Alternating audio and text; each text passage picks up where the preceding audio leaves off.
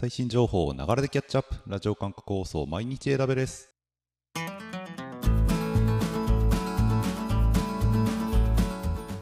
おはようございます。サーバークスの加藤です。11月の27日。今日も最新のアップデートを皆様にお届けしていきます。電車に乗りながらご飯を食べながらちょっとしたながら時間で気軽にキャッチアップしていきましょう。放送のフィードバックは YouTube のコメント欄または Twitter のハッシュタグサバワにて投稿お願いします。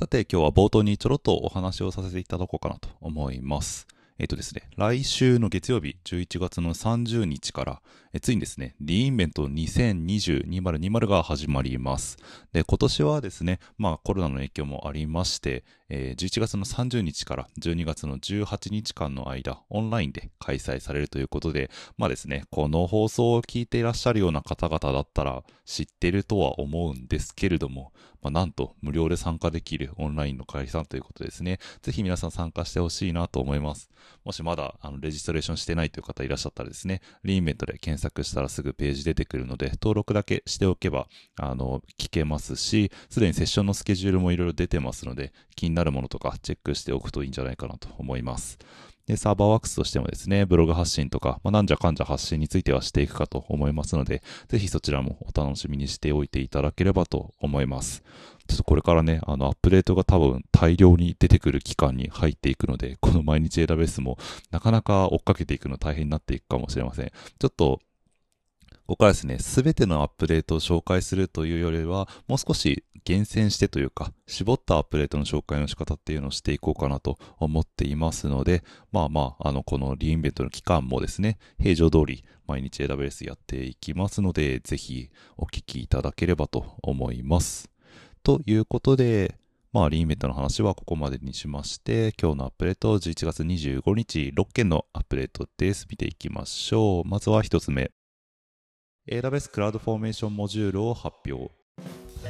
はい、 CloudFormation モジュールという新しい機能が提供されました。おそらく名前を聞いてイメージする機能そのままかなと思います。複数の AWS リソースをモジュールとして定義してあげてそれを CloudFormation テンプレートを書くときに利用できるようにするっていうものですね。でちょっとこれを理解するために若干難しいのが CloudFormation レジストリーというものを知っている必要があってこれはオリジナルのリソースを定義してあげるための CloudFormation の機能で自分で定義した新しいリソースをレジストリに登録しておくことでテンプレート書くときに指定するあのタイプって名前空間書くところあると思うんですがそこにオリジナルのリソースを指定することができるようになります。例えば Datadog との連携用のリソースをオリジナルのリソースとして定義しておいてレジストリに置いておくと。そうするとクラウドフォーメーションでそのリソースが簡単に作れるみたいなことに使えるんですがこのレジストリが管理する対象に新しくモジュールというのが増えましたと。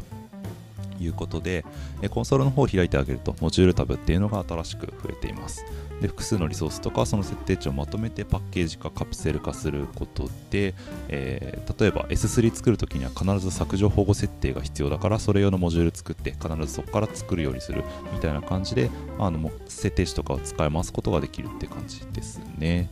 はいでモジュール登録はクラウドフォーメーション CLI という CloudFormation レジストリを簡単に扱える CLI ツールがあるのでそれを使って行うような形になります。CFN イニットってやるといろいろ聞かれるんでそこに答えていると枠組みができてくれてあとはもちろん定義書き込んであげて submit ってするとレジストリに登録されると。で環境構築するときにはそのモジュールを指定すれば使えますよっていう感じですね。えテンプレートとして管理するにはややちっちゃいサイズ1個2個のものとか、まあ、とは設定値使えますとかっていうような時には結構役立ちそうかなっていう感じですね。モジュールパブリックプライベートどちらにも設定できますしパブリックにすればアカウントで共通のモジュールを作ったりとかっていうのもできそうな感じですね。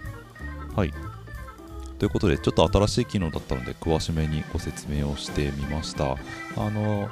ちょっとツールとか CLI 周りのツールとかっていうのが若干分かりにくいので、えーと、モジュールの開発っていうページがドキュメントになるのでそっちから見てみるといろいろ分かりやすいんじゃないかなと思います。興味ある方ぜひ確認してみていただければと思います。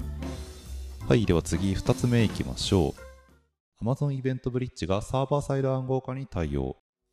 はい、イベントブリッジがサーバーサイドでのイベント暗号化に対応しました。AWS 管理のキーによって暗号化されて、イベントブリッジ内で機密データを安全に保管しつつ、イベントデータを透過的に利用することができますと。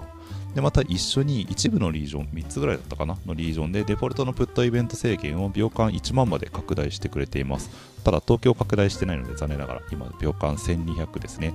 1200から1万まで拡大したって考えると結構大きいなって感じですが、まあ、リージョンの方も順次拡大していくと思いますので、えー、これからよりスループット高いイベントの送信っていうのができるようになってくるかなと思います。次3つ目いきましょう。AWS IoT サイトワイズが AWS KMS を利用した暗号化に対応。はい、産業機器からの大規模データ収集、保存、監視サービス IoT サイトワイズ、こちらが KMS を使った暗号化に対応しました。もともとサービス管理の暗号化キーを使って暗号化っていうのはしてくれたんですけれども、今回のアップデートで KMS のカスタマーマネージドな暗号化キーを利用してデータ暗号化をより細かく制御することができるようになります。はい、では次が4つ目いきましょう。JetBrains 製 IDE 向け AWS ツールキットが Amazon SQS と Amazon CloudWatch Logs Insights に対応。JetBrains 製 IDE で利用する AWS ツールキットが SQS Logs Insights に対応しました。SQS に対してメッセージのパブリッシュ、ポーリングが行えたり、9台のメッセージの削除、ラムダトリガーの設定ができたり、あとは Logs Insights に対してクエリ発行して、ログ内から結果を抽出したりっていうことが簡単にできるようになります。AWS のアカウントにログインしなくても各種情報が取れたりとか機能を利用できるということで、まあ、より便利になるかなと思います。JetBrains 製の ID ですね、IntelliJ とか、えー、PyCharm とか、あの辺使っている方いらっしゃったらぜひご確認いただければと思います。では次、5つ目いきましょう。AWS App2 コンテナが認証済み Windows アプリケーションのデプロイを EKS に拡大。はい、.NET Java アプリケーションをコンテナ化する CLI ツール App2Container ですね。こちらが AD 認証済みの Windows アプリケーションの EKS のデプロイに対応しました。もともと ECS ではサポートしていた機能なんですが、これが EKS にも拡大した形になります。また同時に他にもいくつかのサポートが入っていて、カスタム AWS プロファイルのサポート、あのハイフンハイフンプロファイルっていうのを渡して、えー、プロファイルを切り替えるっていうのを CLI とか使ってる方よくやると思いますが、まあ、それにも App2 コンテナが対応しましたよというお話と、あとは自動ログ収集機能ですね。えー、App2 コンテナのセットアップの一環としてログを自動的に収集する許可を設定すると、えー、App2 コンテナに何か問題が発生したときに自動的に実行ログをエクスポートしてくれるようになるという機能です。はい、では次、最後6つ目いきましょう。AWS クラウド HSM のバックアップ保持期間を設定可能に。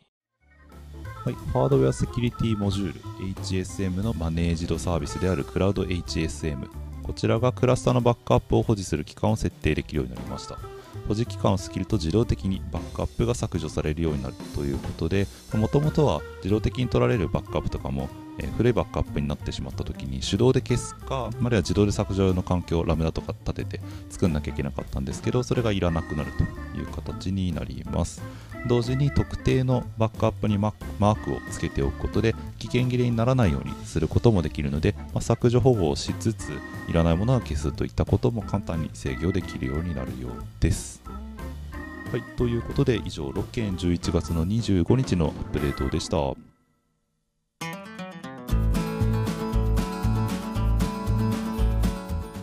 繰り返しになりますが、放送のフィードバックは YouTube のコメント欄または Twitter のハッシュタグサバワにて投稿お願いします。また次回毎日 AWS を楽しみに。ではでは。